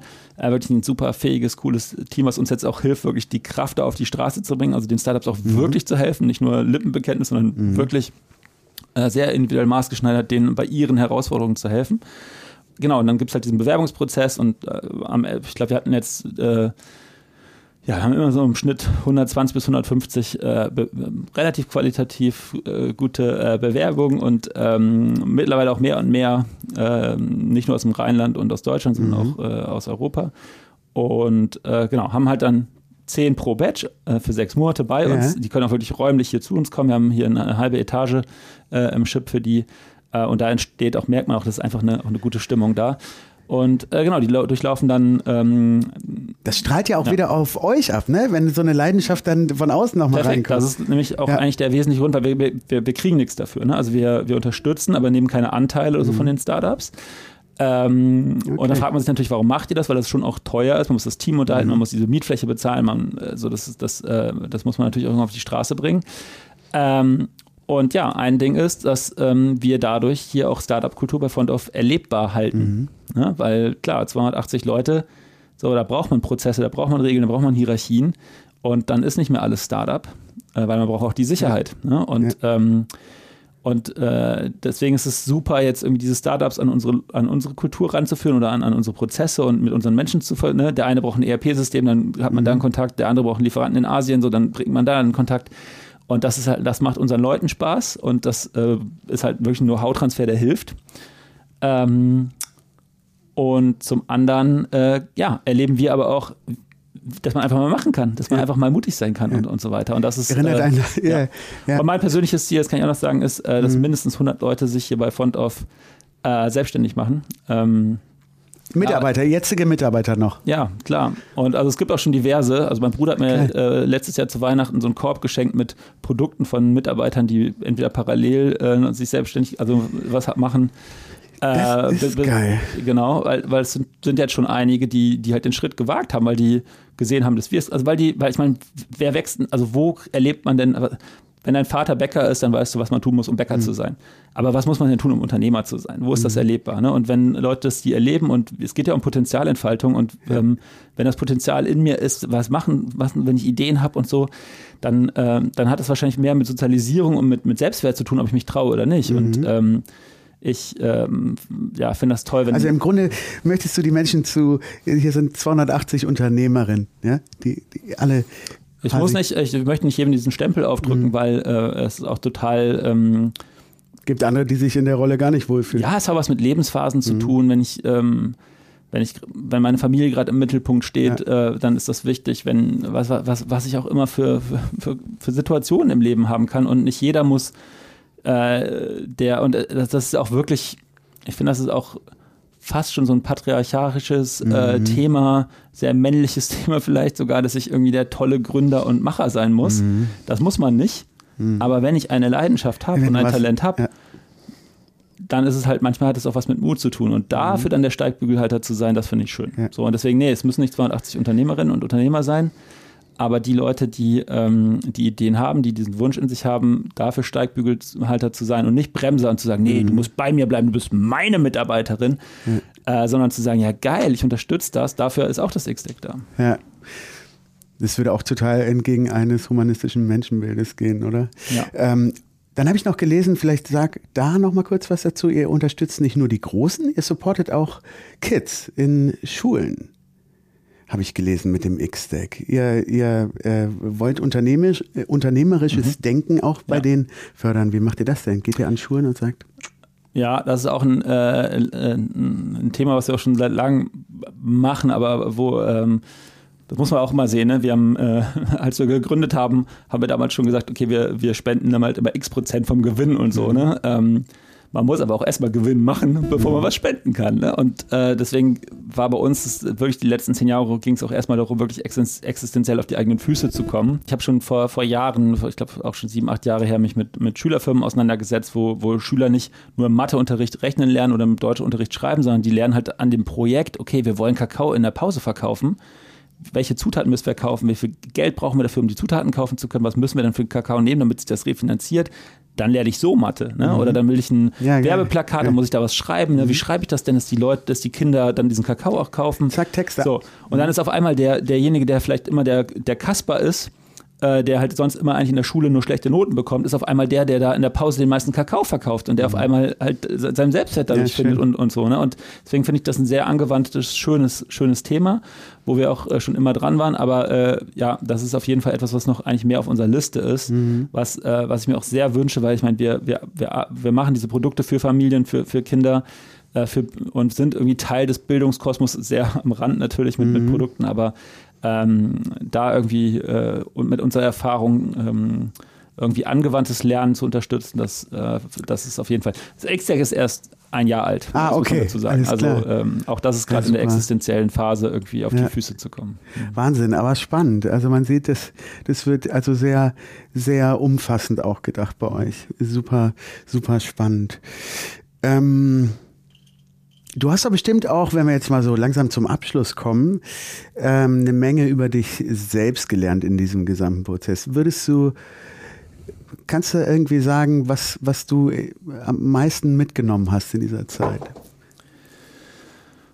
Das ist eine sehr breite Frage, ne? Ja, ja, nee, äh, das ist, äh, das ist jetzt, ich würde fast sagen, dieses, dieser unternehmerische Weg ist, ähm, super existenziell die ganze Zeit. Es geht die ganze Zeit auf und ab und der ist sehr intensiv und deswegen natürlich kriegt man die ganze Zeit einen Spiegel vorgehalten und lernt, weil das Unternehmen, wenn man selber nicht wächst, kann das Unternehmen auch nicht wachsen. Ne? Und ähm, dann, dann, dann bremst man das und, und, und beschränkt sich ein. Und ja, ähm, als, als wir angefangen haben, haben wir alle alles gemacht. Mhm. Und da hätte ich nicht sagen können, ob ich der Produktdesigner, der Marketeer oder der Menschentyp bin. Äh, ich habe damals auch noch den Finanzplan äh, geschrieben. Ich würde heute sagen, dass ich äh, auch mit Geld umgehen kann, aber dass das eigentlich nicht mein Faible ist. Und super dankbar bin, dass äh, Olli da äh, sein, sein Steckenpferd hat. Ähm, damals habe ich alles gemacht. Ich habe Dollar gehatcht, all, all diese mhm. Dinge getan. Aber es war nie ein Problem für dich, abgeben zu können. So, und dann genau das. Dann ist die Komplexität gestiegen, es war mehr Arbeit da, das heißt, wir mussten Leute einstellen, dann war immer die Frage, welche Arbeit geben wir ab? Und dann war mhm. eigentlich immer die Frage, dann war eigentlich immer, okay, das, das, was ich nicht so gut kann, gebe ich ab. Und über diese elf Jahre ist äh, rausgekommen, ähm, und vor zwei Jahren hätte ich noch gedacht, okay, Brands und People. Und heute kann ich eigentlich sagen, Menschen. Es ist, äh, für mich ist das Thema Menschen übergeblieben. Äh, mhm. Äh, als das, was ich halt das, was ich nicht konnte, habe ich immer abgegeben und das, was jetzt übergeblieben ist, ist wirklich irgendwie Kulturen zu schaffen und den Menschen in den Mittelpunkt zu stellen und dafür Raum zu schaffen, Erlaubnis dafür zu geben, dass der Mensch im, im Mittelpunkt steht. Das ist äh, das, was äh, für mich jetzt sich so rausgeschält mhm. hat und das hätte ich vor zehn Jahren meine Mutter hätte es vielleicht schon sagen können, aber ähm, äh, hat sie nicht. Und das ist, äh, hat sich halt so rausgeschält. Ne? Das ist das eine und das andere ist natürlich auch, warum mache ich Dinge? Haben wir gegründet, um reich zu werden? Äh, haben wir gegründet, um zusammenzuarbeiten? Wusste ich damals auch alles nicht. Und mhm. ähm, ja, ich glaube, ähm, ich, ich habe ja zunehmend für mich rausgefunden, warum ich Dinge tue, ähm, wann ich Dinge mache und wann ich nicht mehr bereit darin zu machen, ähm, zu mir selber zu stehen, mich selber zu fühlen, nicht nur zu rationalisieren, sondern wirklich, mein, das ist ein ganz großes Thema für mich, mein Bauchgefühl ähm, äh, zu schüren, zu ja. hören und ähm, Gefühlen, Sensitivität, äh, Sinnlichkeit irgendwie äh, zu erleben und äh, das auch in einem Unternehmenskosmos, der halt immer so rational ist, mhm. wo es immer um, um, Zahlen geht, halt irgendwie dem auch wieder Raum zu geben. Und das äh, habe ich mir viele Jahre nicht erlaubt und habe mich nicht zugemutet. Und das ist gerade mein ganz persönliches Wachstumsthema, mich äh, dazu zu muten und diesen Dingen auch Raum zu geben. Mhm. Spannend. Gehört auch, du hast, ähm, äh, der letzte Post bei dir bei Instagram war so ein Buch, wo es um so Farb ähm, Dinger geht. Mhm. Ähm, so ein, so ein Führungs... Spiral Dynamics? Ja, genau, mhm. genau. Ist das auch, gehört das auch so ein bisschen in dem Bereich? Mhm. Wie kann ich es einfach erklären? Also, ja, vielleicht irgendwie versuch's mal in einer Fußballmannschaft. Ne? Es, mhm. es, sind halt ein paar Leute, die zusammen Fußball spielen. Und ähm, das ist die, auf, bei, nach Spiral Dynamics die lila Ebene. Wir drei sind jetzt ein Team. Mhm. Äh, oder wir, wir, wir, wir zehn oder wie viel auch mhm. immer. Und da, da, da, wir sind von dieser Straße und weil wir auf dieser Straße wohnen, sind wir in diesem Team. Egal, ob wir jetzt gut oder schlecht sind, wir sind die ja. Mannschaft und wir stehen zusammen. Und das natürlich auf Unternehmen übertragen auch so. Egal, also bei einer Weihnachtsfeier zum Beispiel ist es egal, ob ich Geschäftsführer oder Praktikantin bin oder Praktikant. So ist es die Weihnachtsfeier und da ist jeder willkommen. Ne? Und da darf auch jeder mit jedem reden und tanzen und was mhm. weiß ich. So, ähm, wenn wir jetzt zusammengehören, dann ist aber schon auch die Frage, ähm, wer, wer geht voran, wer übernimmt Verantwortung. So, ne? Das mhm. ist die rote Ebene, ist die Hierarchieebene. Und das wäre in einer Fußballmannschaft dann wahrscheinlich irgendwie der Mannschaftsführer mhm. oder sowas, ne? der, der, der halt irgendwie für die Gruppe spricht. Mhm. Ähm, und wenn diese Hierarchieebene nicht geklärt ist, also 282 Leute, wo die Hierarchie nicht geklärt ist, äh, und dann kommt eine Corona-Krise, und niemand sagt so, Leute, ich bin jetzt mal der Kapitän auf dem Schiff, ich übernehme die Verantwortung, dass wir da durchkommen. Wie kommst du denn da drauf? Ist das bei uns in Deutschland so passiert? Was? Ja, also dass die Politik äh, nicht äh, richtig klare Ansagen gemacht hat. Ach so, ach, da habe ich ehrlich gesagt gar keine mhm. Meinung. Ich glaube, es sind ganz viele Sachen, die in Deutschland gut laufen und andere, die dann auch äh, echt schwierig sind in einer äh, Kultur, wo man halt dann vielleicht auch nicht ähm, den starken Macker hat, der äh, immer das Ruder in die Hand nimmt, wo man sich sonst drüber ärgert und dann, äh, ja, das hat halt alles seine Vor- und Nachteile. Aber ja, Hierarchie muss geklärt sein. Mhm. Und wenn, wenn die Hierarchiefrage damit geklärt ist, dass alle demokratisch abstimmen, ist es auch, auch eine Entscheidung, aber diese Hierarchiefrage muss geklärt sein. Mhm. Wenn die Hierarchiefrage geklärt ist, dann ähm, fragt man sich natürlich, okay, du bist hier der Stärkste im Raum und du haust uns immer auf die Fresse, deswegen bist du hier halt der, der, der, die Hierarchie über uns. Aber nach welchen Regeln haust du uns denn auf die Fresse oder nach welchen Regeln sollen wir okay. denn hier spielen? Das ist dann die blaue Ebene, das heißt, es gibt dir halt deine Prozesssicher oder Prozesse. Und wenn du weißt, was die Regeln sind, dann kannst du auf Basis dieser Regeln Leistung bringen. Das ist die orangene Ebene. Mm. Ähm, und wenn du weißt, wie du Leistung bringen kannst, dann kannst du auch zusammenspielen. So, und das ist halt auf. Und, ähm, also das heißt, es muss geklärt sein vorher, diese unterschiedlichen. Genau, und ich weiß nicht, ob das Beispiel noch passt. Äh, Florian und ich haben in den ersten Jahren vor allem so die Leute eingestellt und das operative Business gemacht und wir haben, wir sind halt sehr menschenorientiert und extra, extrovertiert mhm. und dementsprechend fanden wir auch immer Menschen toll, die menschenorientiert und extrovertiert und ideenreich sind. Und das hat dazu geführt, dass wir halt nur diese Leute eingestellt haben. Ne? Und das hat natürlich dazu geführt, dass wir auf der beim Fußball dribbeln und Kopfball waren wir super stark, aber äh, in der Abwehr waren wir schwach und beim äh, so, ne? Und äh, mhm. Und da, das ist vielleicht im übertragenen Sinne. Ne? Du brauchst mhm. halt ein gutes Verstanden. Team, das bunt und, und divers und hat bildet alle Perspektiven ab, die es braucht. Ne? Mhm. Ne? Und es muss auch jemanden geben, der die Regeln befolgt und der Regeln macht und es muss auch so ne? und, und es muss auch Konsequenzen geben und äh, äh, damit Playful Performance, ne? das ist so unser Mantra. Wir wollen, ich glaube daran, dass wenn wir spielerisch zusammenspielen, dass es dann nicht nur mehr Spaß macht, sondern dass wir dann auch das Publikum mehr begeistern und, mhm. und, und mehr Erfolg haben. Und dafür brauchst du halt diese ganzen Ebenen und deswegen Spiral Dynamics ist ein tolles Modell dafür. Super. Immer wieder gern genommen, das Fußball. Äh, ja, eigentlich will ich es nicht nehmen, weil das natürlich auch so ein bisschen manche Leute vielleicht nicht so mhm. mitnimmt, aber ja. ja, aber ist angekommen. Ja. Äh, verständlich. Wollen wir mal noch mal äh, kurz in die Zukunft gucken? Kannst du ein bisschen aus dem Nähkästchen äh, plaudern? Was ist der nächste heiße Shit, den ihr noch vorhabt? Wohin geht's mit euch? Wir hatten äh, 10, 11 Jahre, wo es halt einfach immer nach vorne ging und wo wir uns eigentlich ja, immer wieder neu erfunden haben, immer wieder den Ball weit vorgelegt haben und, und hinterhergerannt sind und äh, sehr erfolgreich geworden sind. Und ähm, wenn man sehr erfolgreich ist, dann muss man sich nicht um die Probleme kümmern, mhm. weil man ist sehr erfolgreich. Und dann macht man die unter den Teppich und äh, kann ich mich ja später mal drum mhm. kümmern. Dann kommt Corona und weht den Wind unter den Teppich und alles kommt auf einmal raus. Das heißt, ähm, dass wir in den letzten zwei Jahren schon sehr viel mit uns selbst beschäftigt waren und irgendwie, ich glaube, das auch, liegt auch in der Natur der Sache, dass wenn man zehn Jahre mhm. lang halt irgendwie baut, baut, baut, so dass es dann halt auch Auswüchse gibt und so weiter. Und das heißt, wir waren, wir waren jetzt in so einer Transformation, wo wir uns gefragt haben, okay, wie, wie, was sind eigentlich noch die Glaubenssätze, die wir jetzt von 2010 mitschleppen, die aber eigentlich gar nicht mehr aktuell sind und so. Ne? Mhm. Ne? Damit uns halt das, was unseren Wettbewerbern passiert ist, uns eigentlich nicht passiert. Mhm. Und das ist eigentlich das, was wir jetzt gerade gemacht haben, so früh aus Putz, kann man vielleicht sagen. Mhm. Haben uns neu aufgestellt und ähm, genau, und das, äh, das ist eigentlich gerade die aktuelle Situation und ähm, wie bei so einem Baum, den man zurechtschneidet und der dann halt wieder erst recht aufblüht, so das ist eigentlich gerade unsere Situation. Ähm, Genau. Und deswegen so der nächste heiße Shit. Ja, kann ich eigentlich schon noch sagen. Also wir, ähm, wir arbeiten äh, an Mobilitätskonzepten. Das heißt, mhm. bei äh, unserer Marke Affenzahn kommen jetzt gerade so äh, Laufräder und werden Fahrräder kommen. Ah, geil. Ähm, und das überlegen wir halt auch auf den verschiedenen Marken zu bringen. Ähm, Schuhe ist, ist gerade ein Thema. Mhm. Und das ist, das ist aber so auf der Rutschfeste. Pantoffeln? Das noch nicht, aber ähm, das ist halt so auf der Produktebene. Und darüber hinaus äh, frage ich mich gerade, was ist denn eigentlich Profit wirklich? Ne? Weil wir natürlich sehr ökonomisch auch mhm. getrieben waren, weil das natürlich so ein Unternehmen muss natürlich auch funktionieren. Man muss, man muss immer diese Bank Darlehen irgendwie auch mhm. bedienen können und muss echt aufpassen, ist das Leben Unternehmen auch am, dieses Wachstum muss finanziert sein und so. Das heißt, es war auch alles sehr auf Wachstum und auf, wir haben natürlich immer Nachhaltigkeit und Soziales mhm. mit betrachtet, aber natürlich nicht an erster Stelle, sondern die erste Stelle war, dass es funktioniert. So und äh, das, was mich halt gerade sehr stark interessiert ist, ähm, was ist denn wirklich eigentlich für mich Profit? Also und ähm, und äh, ja, das ist halt Happy Mitarbeiter oder oder Kaching? Ja, wie gesagt, das habe ich ja vorhin schon gesagt. Ja, ja, glaube, umso, umso, umso, äh, nicht umso glücklicher, aber doch, um, um, wenn ich, wenn ich, wenn ich halt, wenn ich selber eine Perspektive sehe und mich selber gesehen fühle und mich selber entfalten kann als Mensch, mhm.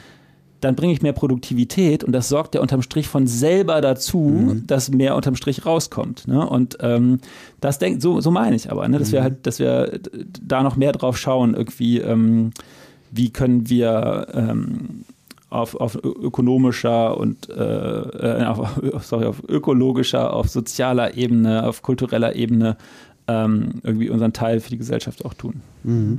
Also ein, ein, auch ein klares Beispiel. Ja. Wir erreichen mindestens eine Million Familien jedes Jahr in, in, in Deutschland. Ja. So, und äh, das heißt, wir prägen die Sehgewohnheiten von, von diesen Generationen. Mhm. Ja, und es macht einfach einen riesen Unterschied, ob wir immer das Mädchen mit dem blonden Zopf, mit dem rosa Prinzessinnenrucksack zeigen. Und der Junge mit dem hellblau. Oder ob, ob wir, ob wir, ähm, mhm. ob, ob, wir uns darüber Gedanken machen, was das einfach für einen Einfluss hat. So, ne? und, Voll. Ähm, und äh, wie gesagt, auch das haben wir auch in der Vergangenheit schon bedacht, aber ich glaube, dass, dass, äh, dass äh, dieser Verantwortung gerecht zu werden, wir mussten erstmal diese Reichweiten aufbauen, mhm. um auch wirklich eine Veränderung machen zu können, aber ich sehe da einfach so ein gigantisches Potenzial, so eine also große Verantwortung, aber eine Riesenchance, ja. wirklich Familien dabei zu helfen, dass ihre Kinder reife Erwachsene werden. Mhm. Und ich habe selber zwei Kinder so und, und beschäftige mich viel damit. Ich glaube, das, das ist einfach wirklich so wertvoll, wenn wir das tun. Und ähm, mit den Gewinnen, die wir erwirtschaften, ähm, ja, können wir auch Bildungsprojekte unterstützen. Wir können innovative, wir, wir haben einfach diese unternehmerische Erfahrung, das ist ja auch ein Privileg. Ne?